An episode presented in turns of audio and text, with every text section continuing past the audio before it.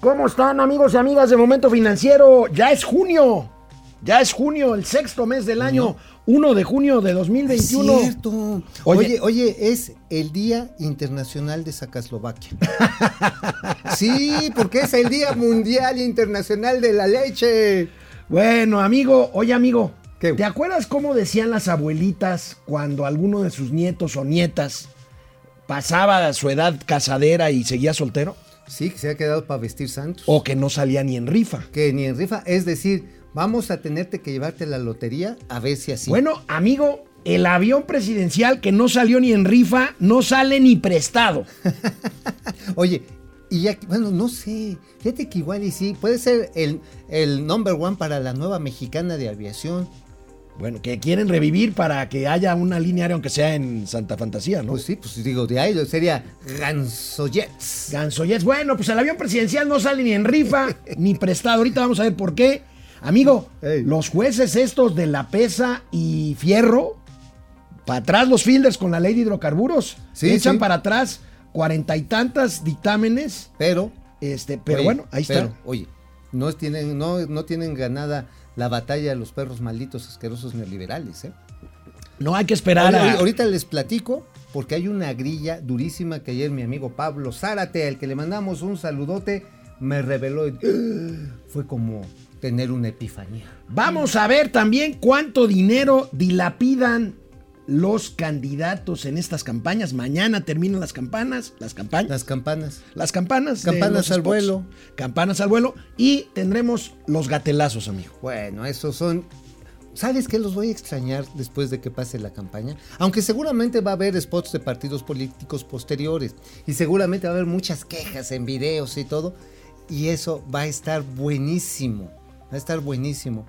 Pero lo que no podemos olvidar, amigo, es que también todos nuestros amigos que tienen sus decisiones personales o condiciones que les toman llevar a, tener una vida alternativa, pues celebran el mes del orgullo gay. El mes del orgullo gay, junio, vamos a, vamos a este, pues a ser empáticos con la diversidad. Oye, estaría padre, ¿sabes qué? Si me voy a echar aquí un, un arco iris. ¿Sí? sí, claro, por supuesto. Claro, tengo muy buenos Empezamos Momento Financiero. ¿Qué en eso? Esto es Momento Financiero. El espacio en el que todos podemos hablar. Balanza comercial. Inflación. Evaluación. Tasas de interés. Momento Financiero. El análisis económico más claro. Objetivo y divertido de Internet. Sin tanto choro. Sí. Y como les gusta. Peladito y a la boca. ¡Órale! ¡Vamos, réjete bien! Momento Financiero. Bueno, pues les decíamos ahorita al inicio del momento financiero, el avión presidencial, el TP-01, el José María Morelos y Pavón, el Dreamliner 787. No sale ni en rifa, pero tampoco prestado, amigo. Color chiclaminísimo. Qué bonito avión, ¿no? No, hombre, es una chula. El avión en sí mismo, el diseño. Aunque este es así como el que tienen ahí para las demostraciones en las agencias de autos, ¿eh? Sí, o sea, sí, este, sí. este no era así salidito del Este, eh, sin patinón de mosca, sin como decía aquel de mosca, vendedor, ¿te sin acuerdas? quemadura de cigarro, no, ándale. No, no, este ya está. Flamantito. Flamantito. No, este, este lo habían usado para las pruebas y seguramente debajo de los asientos había todavía botellas de refresco y de Bueno. pomos. Pues ayer el secretario de Hacienda lo ofreció para transportar a los ¿Qué atletas que van a competir en los Juegos Olímpicos. Primero veamos qué dijo el secretario de Hacienda, que me extraña mucho que no... Él siempre es muy cuidadoso para, para, para sus declaraciones. Vamos, es bueno. Vamos a ver.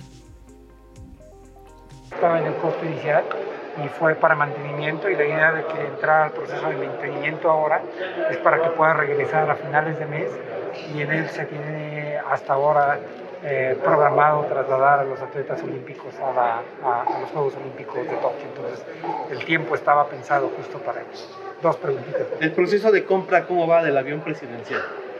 Bueno, se acaba de iniciar un nuevo proceso, un proceso de compras, están abriendo las posturas, justo el mantenimiento lo que ayuda es para determinar cuál es el estado actual y eso es lo que va a determinar eh, los precios base sobre los cuales se va a empezar a discutir. Sea, el mantenimiento es en específico para que se pueda llevar a los No, atletas. el- el- el- eh, hay, una, hay, un, hay un mantenimiento periódico que se tiene que hacer sobre ellos y lo que sí hicimos fue adelantarlo un poquito antes para que el avión esté en las mejores condiciones posibles para llevar a los atletas. Pues este, ¿y qué pasó? Lo ofreció, ¿no? Ofreció para los, para los atletas de los ¿Cuánto, cuánto Me de qué tamaño es la, la delegación? La delegación deben de ser unos 120 atletas, o sea, perfectamente caben en la sección Perriux. A lo mejor los dirigentes irían en la parte VIP. En la parte presidencial. en la ya parte que había la. O a lo mejor ahí pues tendría que ir, no sé, los medallistas, este, Oye, Paola pero tú Espinosa. te irías en la, en la A, alcaba- a Guevara, Ana Gabriela Guevara. Te irías en la alcoba principal. ahí, Este, con, con- Ana no, Gabriela. no, no, no, no. No, ¿te imaginas? Te dijera, Alex, vamos a practicar lanzamiento de jabalina. No, no, no. Órale. No seas, no seas bárbaro. No seas bárbaro. Bueno, pues ahí está el ofrecimiento, pero ayer mismo el Comité Olímpico Mexicano dijo, no, gracias, ya tenemos los boletos y tienen un punto, ¿eh? Este, ver. tienen un punto porque... A ver, ¿por qué?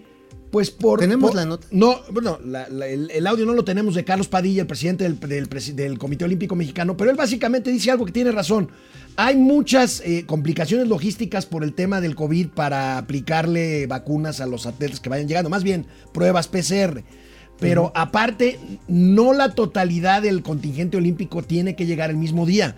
Van llegando conforme van sus competencias y conforme sus entrenamientos y todo. Entonces, no viaja todo el contingente junto. Que eso, pues debieron de haberlo pensado antes de ofrecer el avión. Total. Carlos Padilla dijo, no, gracias. Ya y entonces, boletos. el avión, el avión no sale ni prestado, pues. Oye, pero qué gacho, ¿no? Finalmente, a ver, qué bueno que ahorita lo ofrecieron, pero no hubiera estado padre que lo hubieran ofrecido cuando empezó la pandemia.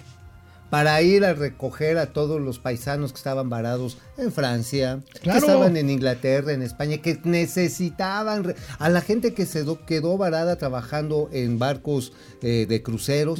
No hubiera sido un gesto magnánimo, útil, realmente humanitario usar ese avión.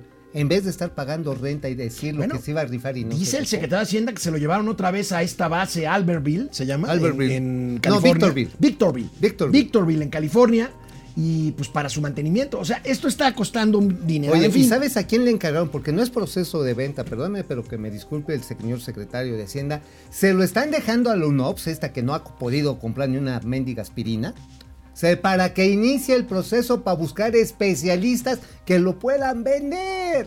O sea, apenas, apenas están viendo a ver quién hace el favor de levantar ese trique. Bueno, vamos a ver. Esto podría haber sido un gatelazo, lo del avión, lo de. Pues lo retomamos. ¿no? Bueno, Pues, ¿cómo está bien. no? Está bueno, amigo, bonito. muy interesante la forma de abordar de dos periódicos diferentes. Fíjate qué interesante.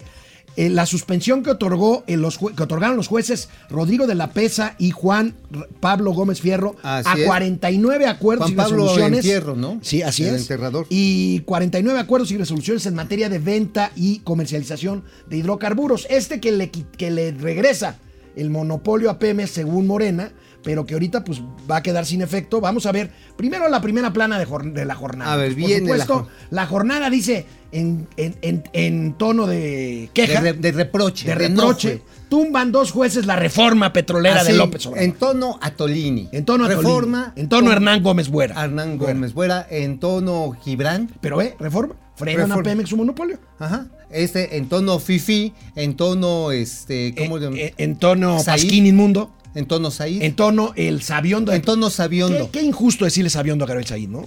Ah, pero a ver, a ver, como le dijo Javier Barrios Sierra al señor presidente Díaz Ordaz en el 68. Cuando él dice, pasen los sabios, cuando iban a inaugurar la torre de rectoría.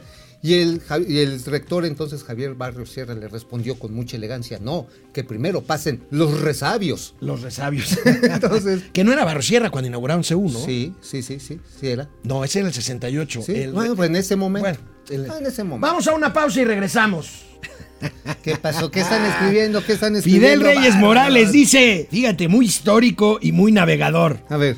Dice, buenos días, Fernando de Magallanes y Almirante Nelson, en este océano de las finanzas. Órale, el almirante Nelson. ¿Eh? Es mi héroe, el pinche ¿El Nelson. Nelson, ¿te acuerdas la batalla de Trafalgar? Sí, no, y le puso una barrida al imperio español. Bueno, de ahí los españoles Este, bailaron. en Trafalgar. Square, en la plaza de Trafalgar de Londres, que es preciosa, ahí está la estatua del almirante El Nelson. almirante Nelson, él es el que cambia la historia en Europa, ¿eh? Sí, sí, sí, sí, sí. Bueno, este, mi reconocimiento a las mujeres, hombres del mar, pescadores, mercantes, militares, enhorabuena, porque hoy es el día de algo de los Ah, marinos. claro, también es Día del Marino. Es día del marino, felicidades. Ajá. Gracias, no solamente Fidel es el. Día de Sacaslovaquia, también Bueno, es el Día del Jacob Marino. Frías, buenos días, mis queridos. Doctor Bunsen, Honeydew y, Baker Órale. de este moped financiero. Creo que estos son los que salen en este la la este ¿cómo se llama? La un- una serie muy interesante de, disecciones y médicos forenses. Sí, sí, sí, sí, sí, bueno, no recuerdo. A ver si nos lo mandas porque no me acuerdo, pero sí está muy buena esa Bueno, ya nada más falta que nos digan Doctor House y Good Doctor de ya las nos, finanzas. ya nos dijeron. ¿Ya nos dijeron? Ya nos dijeron. Buenos días, mis estimados comentaristas financieros. ¿Qué onda? Lista para escuchar cómo han ido cerrando los candidatos más representativos de esta contienda. Pili Sainz está, está, cerrándose sabroso, la está batalla, sabroso, ¿eh? está sabroso. Está sabroso. También esperando que la vacunación para los 40 y más comience en el Estado de México. Pues cuarentones, los este chavorrucos. Oye, pero no tiene nada que ver con esto con las elecciones. No. No, no, no. Oye, No, no, qué no. mal pedo. O sea, nos dejaron exponernos a lo pendejo, perdón que lo estamos en internet, para que pareciera que milagrosamente nos vacunan dos semanas antes de Pues la sí, pero pues no. Hay- Bueno, vamos a la tele y regresamos con Depre. Mercenario.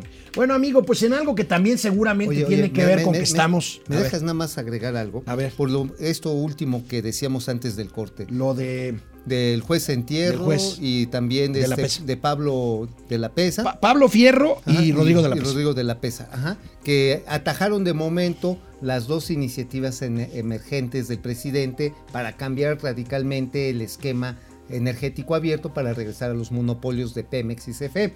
Pero a ver, ¿sabes de qué depende mucho esto? ¿De qué? Porque se va a ir a la Suprema Corte de Justicia. El asunto está en que el juez ponente, José Fernando Franco, se va en diciembre.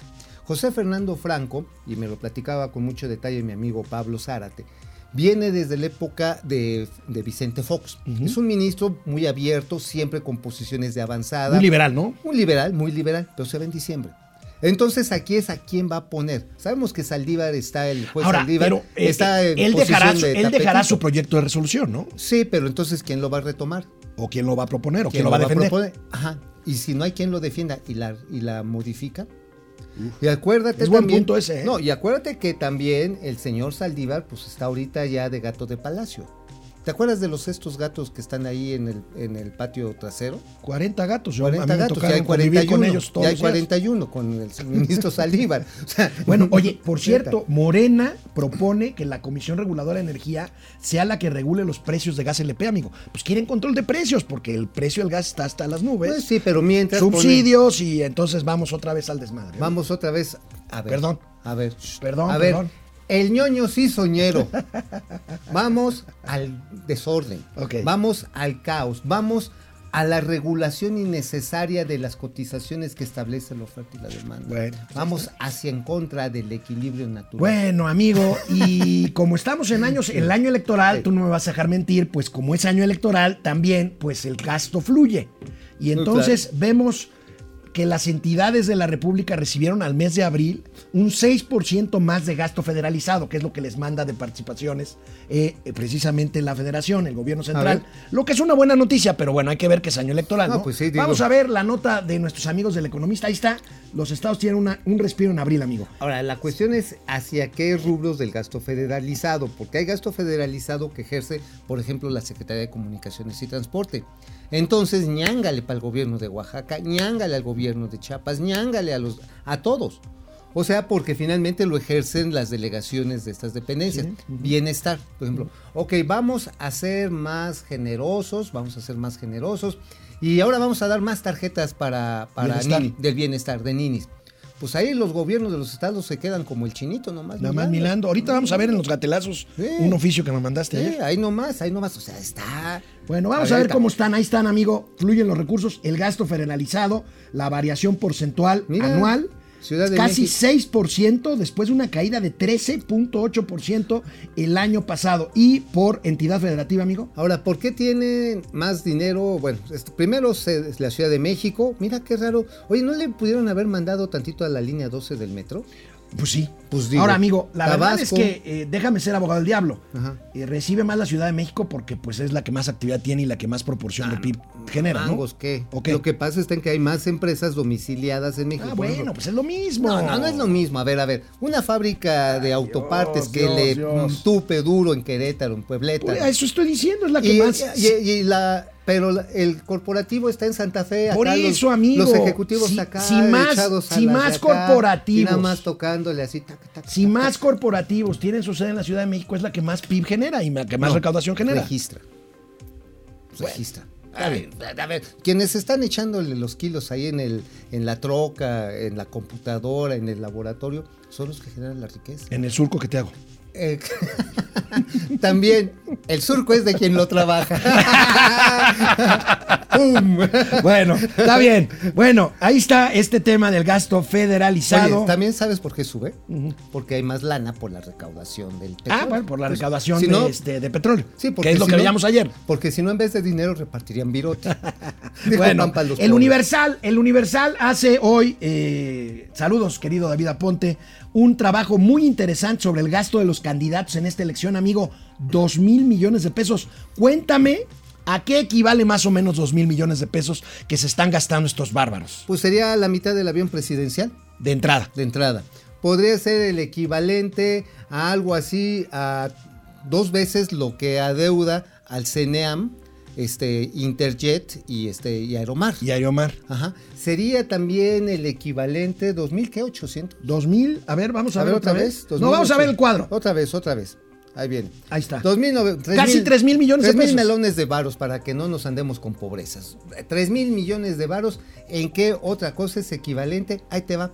Te va equivalente a todo el programa de apoyo cinegético para la conservación de fauna. Fíjate, amigo. No, dos años. dos años. Nada más para la, para la conservación de fauna, que ahí está la fauna, ¿eh? Son Ah, bueno. 121 No, pero esta es la- candidatos. Esta es la fauna nociva. Esta es la fauna nociva. 121 candidatos a 15 gubernaturas. 612 millones de pesos se han desembolsado hasta la fecha los aspirantes ¿Sabes a a las qué 15 también equivale? A una y media veces el programa del paquete tecnológico para apoyo a agricultores. Oye, ¿sabes quiénes son los que más han gastado? ¿Quiénes? Los candidatos a Nuevo León. Samuel García, Adrián de la Garza y Fernando Larrazábal No, pues y es Clara Luz Flores. Es que se están Ahí hay varo. Ahí hay varo y se están dando con todo. Ya subir unos videos en TikTok acá enseñando la patita, pues cuestan un varo. ¿A quién te refieres, amigo? Al fosfo fosfo, ¿no?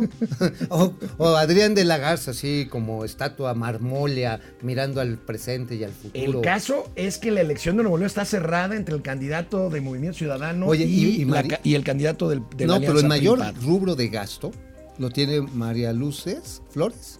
Este, Clara Luz Flores. Clara Luz Flores tiene el mayor rubro de gasto. Se supo, y seguramente pronto vamos a tener la noticia, de los grandes cargamentos de vitacilina que tuvo que comprar y que se van a distribuir a nivel nacional. ¿Cómo ven? ¿Te refieres a- al video que le pusieron o? Sí, también. No, pues es que imagínate una de esas arrastradas, eh, también debe de tener lo suyito, ¿no? Oye, este. Es un éxito que te puedas sentar a entrevistarte después de eso. Por cierto, por cierto, Mario Moreno también es señalado como miembro de esta secta de, de Kid Rainier. Ah, sí, el, el está- can- candidato en este- Guerrero, ¿verdad? eh, no, Mario Delgado. Mario de. Ah, sí, yo Mario es Mario Moreno. Mario, no, Mario Delgado. Ah, bueno, Mario Moreno. Bueno, él dijo que nada más este, fue a que le pusieran los ojos un poco más abiertos, Mario Delgado. este, no sé cómo lo hicieron. ¿Tú crees que le hayan enseñado el arma larga?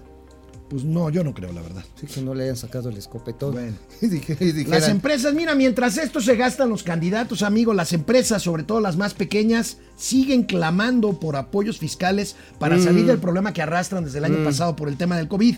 Veamos aquí, hay dos informaciones, dos notas muy interesantes. Fíjate, piden 66% de los empresarios, o sea, dos tercios de los empresarios, apoyo fiscal contra COVID.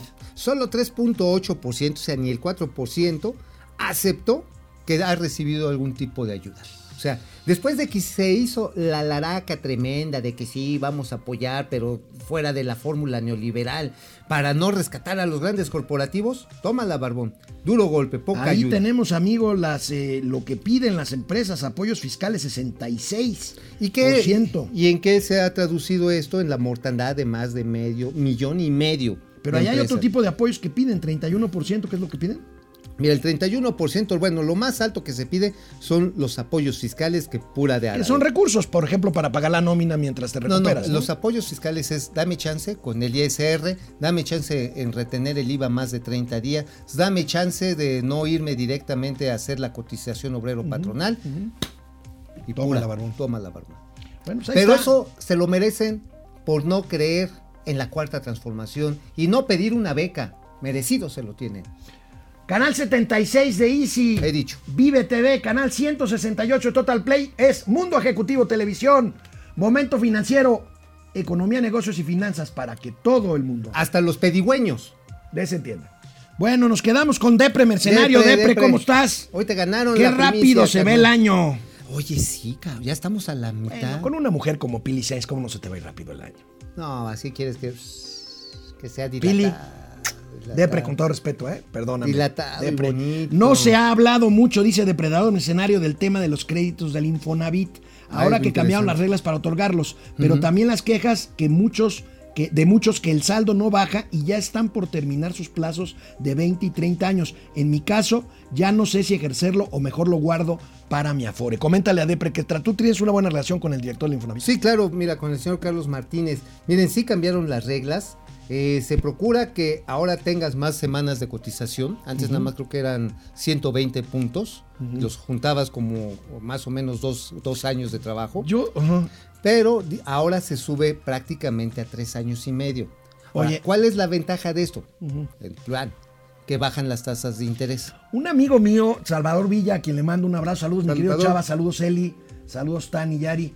Este, a ver, eh, se acaba de jubilar y dice que él nunca usó el- el- los recursos del Infonavit ¿Y? y, que se los este, están los aprovechando. No, se los van a dar. Ah, qué buena onda. Bueno, Entonces eso sí. es una buena lana, está muy contento. Bueno, finalmente, si usted tiene su cuenta, tiene su cuentita ahí en el Infonavit, cuando se retiren, pues lléveselo porque es su lana. Ahora, si le interesa obtener un crédito del Infonavit y ya trabajó toda su vida, es un buen momento como para construirte pues un chaletito en Suiza, ¿no?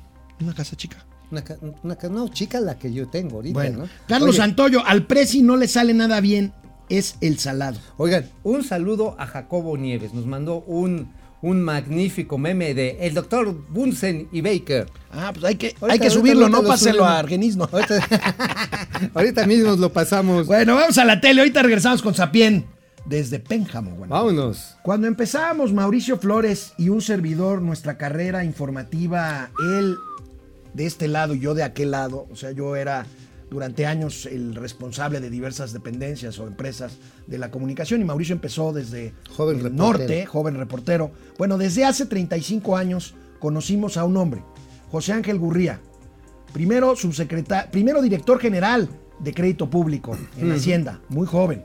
Luego subsecretario, luego secretario. Lo conocieron como el ángel de la dependencia porque él negoció la deuda externa aquella que se salió de control en los años 80. La renegoció durante el gobierno de Carlos Salinas de Gortari. Así es. Y le salió reluciente. Bueno, hoy José Ángel Gurría, buen amigo, muy buen tipo, divertidísimo. divertido. Gran contador Él de llegó un día a una convención bursátil ahí al centro bursátil de Reforma en un mini taxi, en un taxi Volkswagen y se bajó sin corbata ni luego lo veíamos en, en las convenciones bancarias de shorts y chanclas. Ajá, ándale, sí. Muy andaba- chistoso. Sí, llegaba a la alberca y ahí se ponía a tomarse su, su Bueno, daiquiri.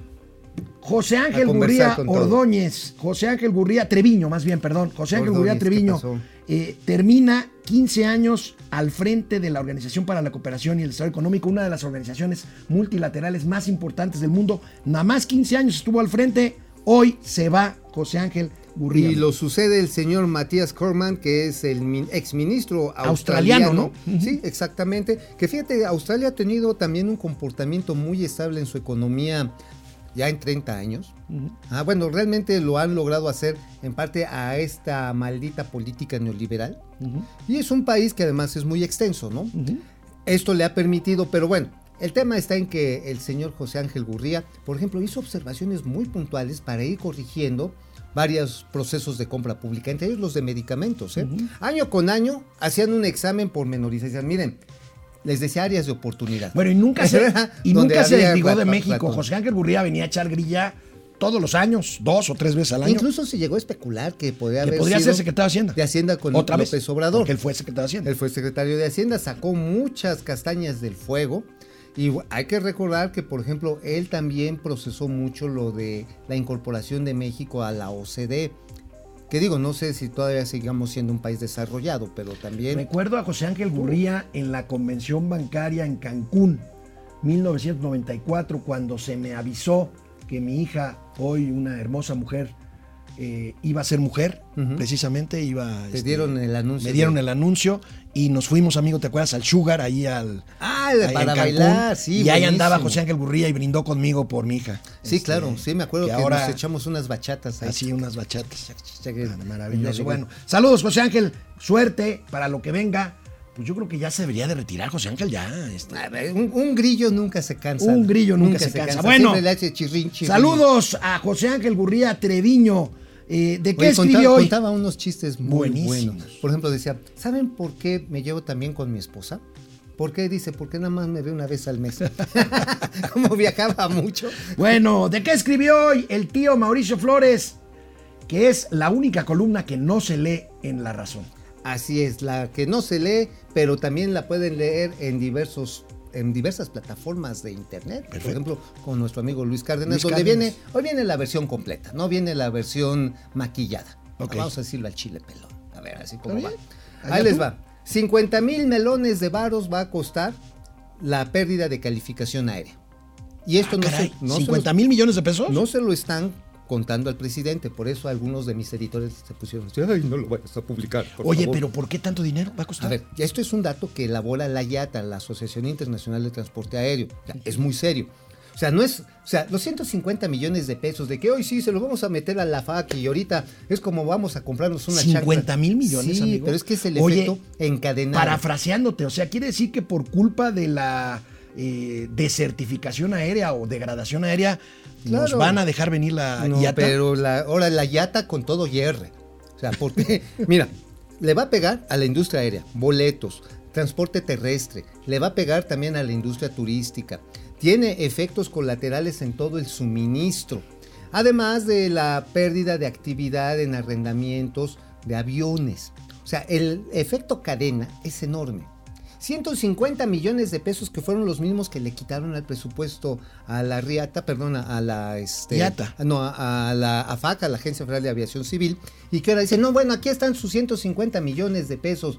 Oigan, si no es para ir a comprar chanclas al supermercado, La IATA es la Asociación Internacional de Transporte Aéreo por Así sus es. siglas en inglés. Y bueno, pues es el organ- uno de los organismos más importantes del sector aéreo. Sí. Y bueno, 50 mil millones de pesos. Vaya noticia que nos traes, no, amigo. es tremendo. Ahora, ¿cómo pudieron haber evitado el recorte presupuestal? Muy fácil, le hubieran comprado, le hubieran cobrado a Interjet y Aeromar la lana que les debía a CNEAM, que le debía a la ICM, que le debía a Aeropuertos y Servicios Especiales por Combustible. Auxiliares. Auxiliares. Con que se los hubieran cobrado, miren, se voltean, le dan a, a la AFAC, a la Agencia Federal de Aviación Civil, mira, aquí está la lana, haz una buena certificación que no nos vayan a degradar.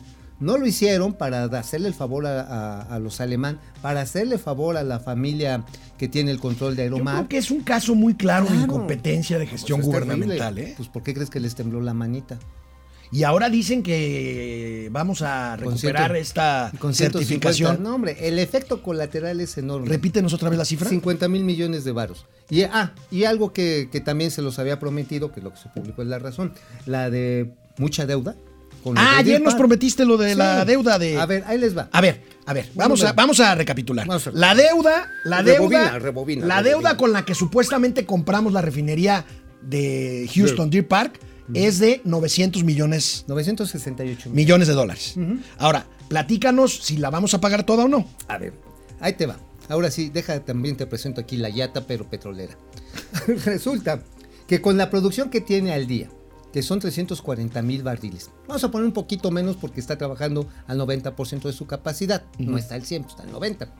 Bueno, con estos inventarios al precio presente, ni siquiera futuro, que tiene el combustible, el diésel, la turbocina y la gasolina, en 33 días paga Deer Park esa deuda.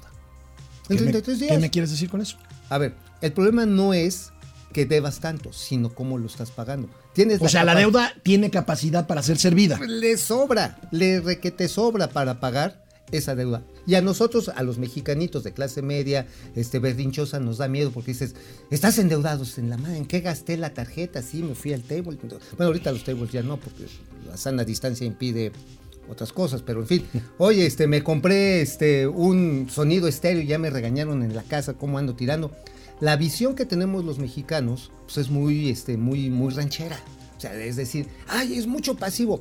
Depende para qué lo hayas usado y cómo lo vas a servir. Si agarras y compras un auto que necesitas para transportarte y llegar más temprano a tu trabajo, esa deuda se traduce en un activo que te ayuda a generar ingresos.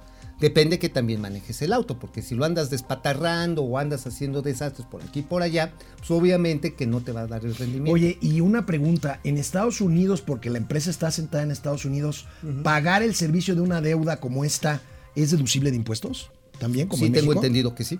Ajá. Sí, sobre todo. Entonces, además deduces. además deduces. No, bueno, pues entonces es la operación del año. Pues le digo- Retiro todo lo dicho, jóvenes. Es lo más ma- neo- a ver, es lo más neoliberal que ha hecho este gobierno. Insisto, es neoliberal. Yo sigo Ah, de- pensando que es una mala apuesta. Bueno, está bien, porque tú crees que todo el mundo vamos a tener nuestro Prius eléctrico en 15 días. No va a pasar eso. No, no, no. Digo yo, Ahora, yo sé que te gusta así que los autos vibren, que te den tus toquesotes, pero no va a ser tan rápido. Canal 76 de Easy, canal 168 de Total Play. Esto es, amigos y amigas, momento financiero, economía, negocios y finanzas para que todo el mundo, Hasta los que compran refinerías.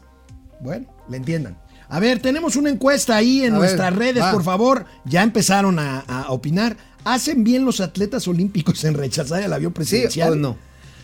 Sí, porque es un símbolo de exceso del pasado e ineptitud actual, 69%. Órale. No, malditos fifís están en contra de la 4T, 31%. Órale, el público Chairo, no se dejen, vamos. Bueno, vamos, Víctor vamos, Manuel Sapien. Piceno desde Pénjamo, Guanajuato. Este, ya vamos llegando a Pénjamo, Pénjamo. qué bonito. Ya brillan allá sus cúpulas. Cúpulas. ¿Eh? ¿Mande? Ese es así como para un carreterazo nocturno. ¿no? René Franco, excelente mes para todos. Abrazo, jefe Alex y Mau. Gracias, jefe Franco. Gracias, gracias. Jesús Saga, saludos, felicidades a todos los chemos. ¿Hoy es día José María? ¿José María será? No estoy seguro. No, chemos. ¿O será ha día- ha de será hablar día de del activo? Ha de ser de otra, chemo ha de ser otra cosa, porque los José María son chemas, no chemos. Ajá, o es Perdón. para el día del activo. Bueno, José. José Almazán. José Almazán Mendiola. No quiero perder mis privilegios que con trabajo y esfuerzo gané y nadie me regaló. Claro. Y tengo tiempo, miedo de que una persona que jamás ha conocido lo que es trabajar para ganarse la vida divida a los mexicanos con que con esfuerzo hemos conseguido tener una vida digna. Pues hay que salir, si quieres que esto cambie, tienes que salir a votar y convencer a otras cinco personas que vayan y que hagan lo mismo. Francisco Digo, García. Todavía tenemos esa oportunidad. Francisco García pregunta: ¿Cómo va Pemex con el pago a proveedores? Mm, De la Chifle Flash. mm, Apenas empezó a reactivar la semana pasada y van a cuentagotas. O sea, está súper. Antonio Quesada Rangel, excelente día neto y tino de las finanzas. Dulce Ojeda Castro, hola Dulce, gracias por existir mi vida. Dulce, gracias. preciosa. Guillermo Sánchez Mendoza, saludos. Eric Huerta, la opinión de un mojado en California que se niega a regresar a su país a vivir la abundancia de la 4T. Pues sí. Ahora, por cierto, la otra vez los Chairos andaban echando una marcha en Times Square. En Times Square, allá en Nueva York. Ajá, sí. Bueno, A vamos favor, a la tele, todavía nos queda un corte, ¿verdad? Sí. Sí, ahorita retachamos. Bueno, amigo, pues no nada más es la banca comercial la que ha bajado su nivel de colocación y por lo tanto saldo de cartera crediticia en, en sus balances. ¿Quién La banca también? de desarrollo ha visto disminuida su cartera de crédito, A ver. pero que no es precisamente en estos tiempos de crisis cuando la banca de desarrollo debería crecer. Pero pues con la visión neoliberal que se traen de las finanzas públicas, pues ¿para qué? Que se, que se aguanten. A ver, ¿qué, Miren, qué a ver, debe ser la banca de desarrollo? La banca de desarrollo es banca pública que tiene que complementar aquellos lugares a donde no llega la banca comerci- eh, comercial porque es mayor riesgo. Y fundamentalmente es aquellos que tienen más riesgos de no pagar, que son los pequeños empresarios. Ahí está esta nota del financiero, amigo. Híjole, Dice, baja. casi, casi 500 mil millones de pesos menos. 500 mil millones de pesos, pero eso sí que bonito balance van a tener. O sea, es que no perdimos. Pues, ¿Cómo no vas a Y de todos modos están perdiendo, ¿eh? Ah, y van a decir, bueno, es que lo que pasa es que ya tomamos más riesgos. Sin embargo, la banca de desarrollo, tú te acordarás, en su tiempo agarraba y emitía todo lo que es el referente al factoraje, es decir, descuento de facturas de empresas que tenían problemas de liquidez. Ahora, ¿sabes también por qué no ha entrado? Hace rato en internet nos preguntaban cómo iba la cobranza de los acreedores de Pemex. ¿Sabes que Nacional Financiera no está agarrando las facturas de Pemex. Pues, y, eso es muy grave, eso es muy grave porque supuestamente uno de los programas estrella Nacional Financiera, antes de que terminara el maldito perro asqueroso, como dices, Maldito perro asqueroso periodo neoliberal. periodo neoliberal, pues era justamente hacer factoraje, que es que yo soy proveedor de Pemex, me debe Pemex, pero ya tengo una factura de Pemex, me volteo con Nacional Financiera, Te doy págame esto, descuéntame la tasa, que es una tasa bastante cómoda, y entonces obtengo liquidez y luego Pemex le cobra a Nacional Financiera. Eso ya no está pasando. voy, pues, Eso ya no está pasando. No, ya no está. Y esto está afectando también a una cadena completa de proveeduría a nivel regional. En Minatitlán, en Salina Cruz, tengo entendido, en Tampico, en Altamira, montones de pequeñas empresas están tronando. ¿Por qué? Porque no tienen lana, no pueden descontar esos, esas cobranzas. Ahora, otra de las labores que hacía la banca del subdesarrollo era apoyar, por ejemplo, el comercio exterior. Tienes que citar a quien puso ese mote de la banca del subdesarrollo. Este, se la Luis puso Soto. nuestro amigo Luis Soto, Saludos, el Luis. anticutimano. Luis Soto, saludos, mi querido Luis. Gran columnista, periodista de un humor ácido. como Él fue, él fue secretario particular de Manuel Buendía, de don Manuel Buendía, hasta la fecha de su muerte, que ayer cumplió años, antier. Ayer cumplió años el asesinato de Manuel Buendía. Manuel Buendía. Pero bueno, sí, Luis Soto le puso este apelativo muy ejemplificativo. La banca del subdesarrollo. Entonces, Bancomex se supone que tiene que apoyarles a los exportadores mexicanos con cartas crédito. Sin embargo, ya las exportaciones mexicanas muy afinadas no lo necesitan. ¿Quiénes los necesitan? Las pequeñas y medianas empresas que empiezan a exportar también les están dando virote. Digo, pan para los pobres. No me lo malentiendan, por favor, luego dicen que soy muy grosero. Pues pan para los pobres. Y, por ejemplo, otra de las cosas que no está sucediendo es el crédito de apoyo a las actividades artísticas. En el, perri- en el periodo perro maldito asqueroso neoliberal, El en- FONCA, te refieres. Ajá, el FONCA, ¿te acuerdas que se El generó un fideicomiso para que apoyar fue uno de los fideicomisos que fueron desaparecidos. producciones de cine, de teatro, Ediciones de libros. ediciones de libros, Puestas en escena, puestas sí, sí, en sí. escena, actividades sociales y les empezaron a dar créditos a través de Nacional Sí, Financiera. yo estuve en muchas reuniones de. Nacional Financiera y, con el y FONCA. muchas veces eran a tasas pues este pues simbólicas, ¿no? Pues mira, un poco Era para porque- apoyar a la, a la actividad Sí, sí, sí. artística. Y Pero entonces, nuestros amigos creadores, ¿qué hicieron cuando vinieron las elecciones en el 2018? votaron por Morena. Y toma la barbón, que les quitan la lana. Bueno, entre ellos Demián Alcázar, este hombre que ahora es este, uno de los que se fotografía ahí es uno de los imbañables, ¿verdad? Es uno de los imbañables. este. Ya saben que pueden regalarle al señor Damián Alcázar un sacatote y un jabonzote a su cumpleaños. Caramba, don Damián. Bueno, Demián Alcázar, que fue uno de los diputados a la Asamblea Constituyente de la nueva constitución, precisamente de la Ciudad de México. ¿Y saben a cuántas, a cuántas sesiones cuántas? de ese congreso fue Demián Alcázar? ¿A cuántos? A ninguna. Y no se bañó siquiera. Bueno, pues yo creo que por eso no fue, porque no se bañó. Bueno, pues, pues, y siguen las mismas. Bueno. El imbañable.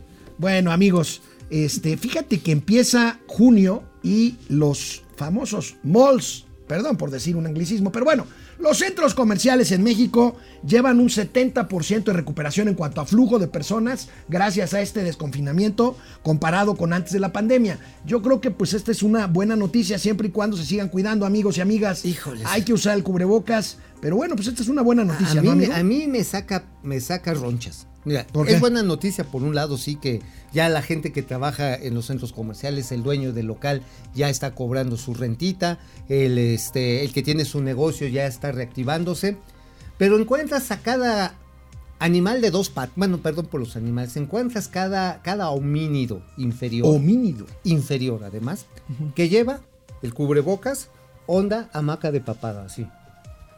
O lo lleva sintiéndose que va así corriendo los... El pirata Morgan. De pirata Morgan. O lo lleva así, lo lleva así, así, así. O sea, o de a tiro no lleva y van así. Y sabes qué, perdón, damas preciosas, hermosas, a las que adoro y respeto.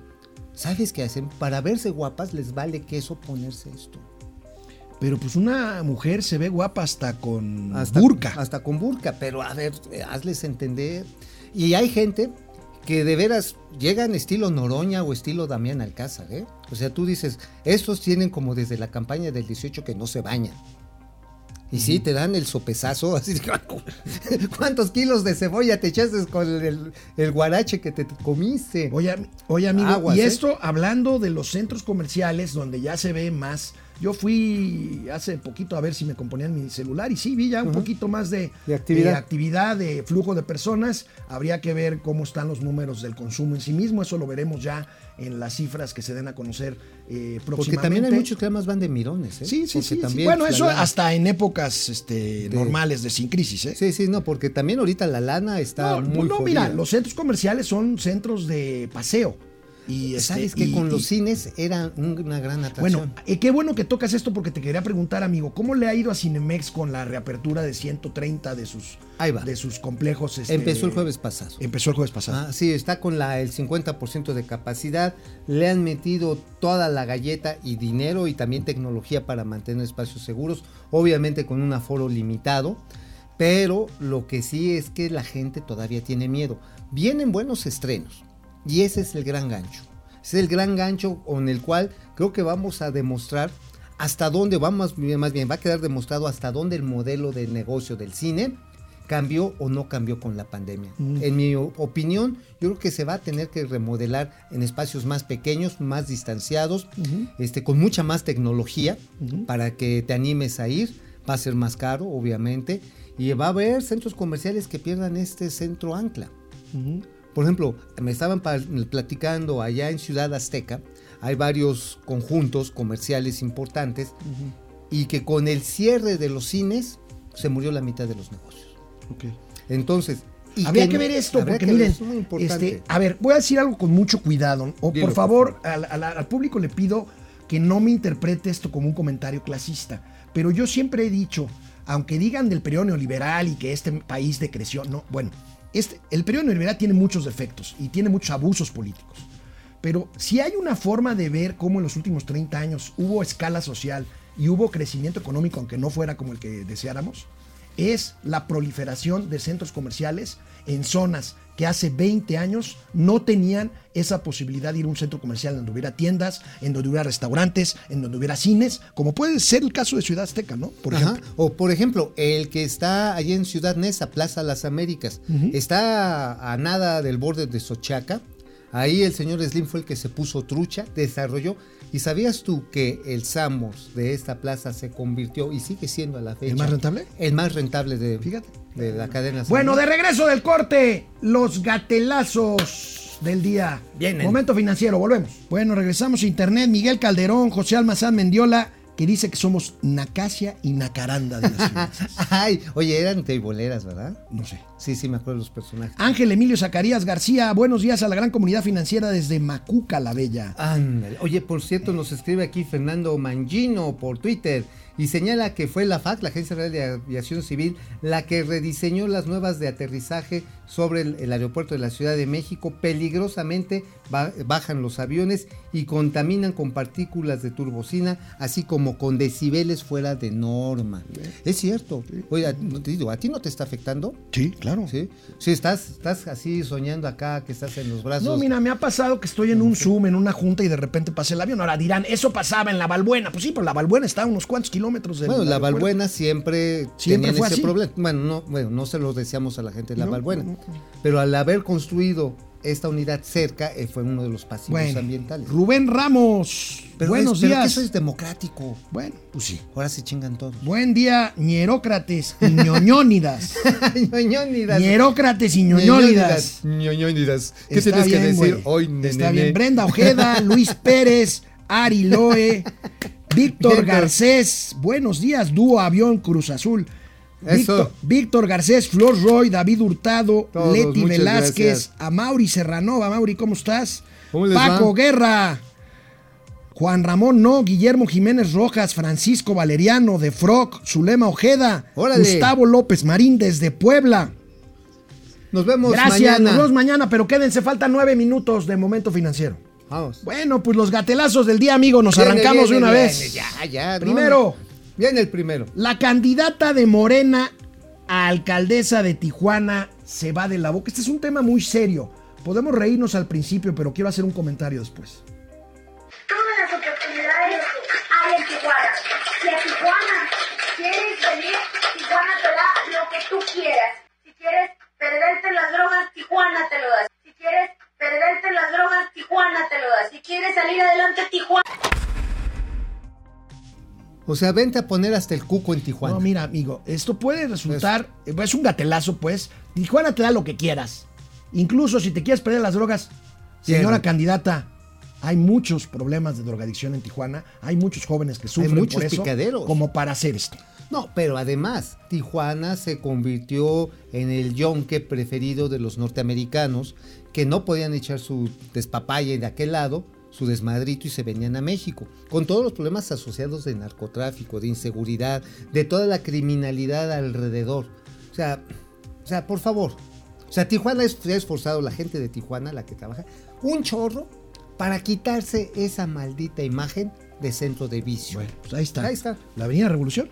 La Avenida Revolución. Gracias, candidata. Gracias por Bueno, esta otra candidata, de amigos y amigas de Momento Financiero, ¿para qué se complican tanto? ¿Para qué hacen mensajes A ver. muy rebuscados? Es muy simple pedir el voto. Fíjense esta simpleza, esta maravillosa simpleza. Bien. Nuestra técnica para impulsarse en un columpio es estira las piernas, luego las doblas, botas por agamos y sales adelante. Muy sencillo. Botas por agamos y sales adelante. Muy sencillo. ¿Cómo le hacemos? Toing.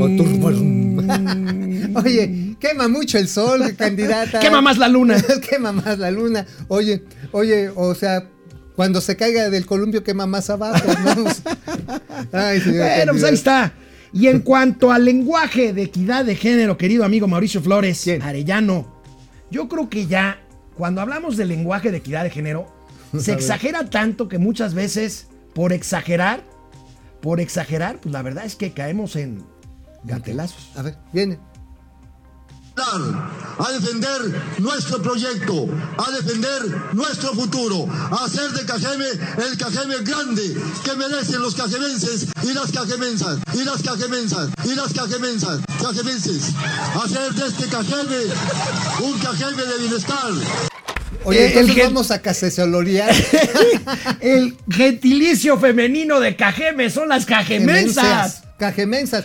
O, o más bien él será cajemenso. Pues yo creo que sí, ¿no? Era duraznito, ¿verdad? Duraznito. Duraznito. ¿Cajendejo? o, o, o Cajen viene. Oye, los amigos de Cajeme deben estar ahorita sobándose la panza. ¿Sabes qué? La otra vez le preguntan, al- eh, estaba en su discurso el señor Durazo, y dice, no, y es que las grandes atracciones naturales que vamos a potenciar acá en Sonora, en el desierto de Altar, el cerro del Pinacate. Güey, eso no es un, pin- no es un cerro, es un cráter, güey. Lo volteó, Bueno, neta, lo volteó. ¿Qué Bueno, es como señor? sentarse en un hormiguero, ¿no? Ay, señor Duraznito. Bueno, les presento, les presentamos aquí en Momento Financiero a la sobrina de Laida Sansores, que fue delegada en Álvaro Obregón, pero dejó a su sobrina haciendo campaña ahí en la alcaldía de Álvaro Obregón, en el sur de la Ciudad de México. Viene. Esta alcaldía nadie nos la va a arrebatar y menos en sus hijos de la chingada. En sus hijos de la chingada. Oye, creo que no heredó el Botox, pero heredó la lengüita. Oye, ¿a quién se refiere? eh? Pues este, pues a todos los demás perros malditos neoliberales asquerosos. ¿Qué A la cosa? fifiada. A la fifiada. A la. A esos hijos de tit. que tit. Oye, ¿no, ¿no habrá nacido ahí en Metepec? Eh, Pues eh, ya ves ah, que la Ah, candidata- pues ya es que la candidata está Ajá, amenaza y mienta sí, la madre. que- tit. Oye, este, bueno, es que con la, con la maestra Laida Sansores, pues hasta un perico decente se convierte en grosero. Bueno, el último gatelazo, el último gatelazo es de un funcionario de Morena y no es un audio ni un video, es un oficio. Recuerdan que el presidente López Obrador, el presidente López Obrador dice, usar recursos públicos para promover el voto en favor de cualquier partido candidato es un delito. Y ahora es diferente, no somos iguales. No, no son iguales. Son peores. Amigo, tú comenta este oficio que va. envió un funcionario de Morena. Ahí les va, Ciudad Victoria, en Tamaulipas, ahí por donde nuestro amigo Mario Delgado le dijeron que le mostraron la escopeta. Bueno, que este, dice La que tartamuda. la, la tartamuda y a él se le botaron los ojitos. Bueno, dice, se le informa a todos los líderes seccionales en el distrito 18, 19 y 20 que a partir de este jueves 30 de mayo deberán trabajar coordinados con los servidores de la nación. Entre paréntesis, Cuervos de la Nación, quienes les estarán apoyando para entregar de manera personal las tarjetas federales de bienestar porque se les pide tener las listas de promovidos para entregarles estableciendo prioridades entre las personas que están con nosotros en el apoyo en la promoción del voto. O sea, sea, están usando la lana, los recursos del Estado para comprar votos. O sea, Pero Cuando- ahí está puesto en el papel, ¿eh? Ajá, ahí ahí, no está hay- de recibido, ahí está, lo firma el maestro Marcos Carlos Cruz Martínez, delegado electoral de Morena en este estado. O sea, oigan, neta, neta, neta. Esto cuando lo hacía el PRI era un escándalo. No, bueno. Y agarraban y, y crearon un montón de reglas que no se vale. Y estas reglas ahorita las están utilizando de hilo dental, pero no para los dientes, sino para el cuchislice. ¿Sabes? Con, o sea, a ver, aquí hay una imagen que quería. Ah, mira, nuestros amigos de internet nos mandan, así nos ven como el doctor Bunsen y Becker, amigo. Mira nomás, ahí está. Es nuestro Bueno. gatelazo de. Bueno, Omar, una última hora, una última hora que me están pasando por aquí. El que fuera hasta hoy vocero de la Secretaría de Gobernación, Omar Cervantes Rodríguez, presentó su renuncia, no será más vocero, después de darse a conocer un audio en el que él estaba operando, en el que estaba filtrando una información de que el consejero jurídico de la presidencia, el poderoso Julio Scherer Ibarra, estaba operando en Nuevo León en favor de un candidato. No me digas, él estaba por órdenes de Julio Scherer. Sí. Y lo agarraron. No, no, más bien lo quería balconear. Pues ya es Ah. el pleito que traen ahí Scherer y Olga Sánchez Olga Cordero. Sánchez. Entonces lo quería balconear para que publicaran que está, que está operando en favor de Oye, también en última hora, y este tiene que ver con hackeos, pues la filial de la productora de carne JBS de Estados Unidos fue ataque, fue objeto de un ciberataque. Bueno, hablando- El mayor empacador de carne. Hablando de ciberataques, amigo, pues este, justamente hace, en días pasados se supo de un hackeo a la Lotería Nacional. Incluso han pedido rescate de 800 mil pesos para no revelar documentos de la lotería. 800 mil pesos está muy... Pues unos no, piratas, este. pinchones, ¿no? Pues, Pinchones. Sí. ¿qué saben de la crisis? Pero ¿Qué bueno. saben de la- ahí Oye, yo creo que encontraron un programa de esos en programas Mi Alegría y lograron desactivar las barreras. Bueno, chinas, ahí ¿eh? tenemos, amigo, ahí tenemos. Vamos a ver. este. Ahí está este. Con hackeos mi alegría, siempre felices estamos. oye, y Con ayer- hackeos mi alegría. y ayer aprendemos y robamos. ¿Te acuerdas de Cintia Barrera? Sí, claro. Reportera de Reuters. Ajá, ¿qué dice De- de- doña Cintia? Bueno, nos informa que hackearon también la plataforma de Claranet de la Secretaría de la Función Pública. Tómala, barbón. es Oye, la de plataforma donde se presentan las declaraciones patrimoniales de los Oye, servidores pues van a salir todas las propiedades entonces de cuánta gente Bueno, no pues quiso declarar o lo que amigo, reservó. Y ahorita que hablábamos de la exageración en cuanto a equidad de género por los lenguajes de campaña, fíjate que buen punto el de la Afore 21. La, la, la Afore 21 se convierte, nos informan, en la primera Afore en ocuparse institucionalmente de la equidad de género. ¿tenemos el imagen? pasado, el pasado, Bravo. el pasado viernes instituyó el Comité Interno Institucional de Equidad de Género, pues para propiciar esta buena práctica. Y sobre todo para las mujeres que después de muchísima actividad tienen, tengan la oportunidad de ir formando un patrimonio para que pasen una vejez digna. Nos vemos mañana. Será mitad de semana, miércoles, aquí en Momento Financiero. Ahí nos vemos. Hasta mañana.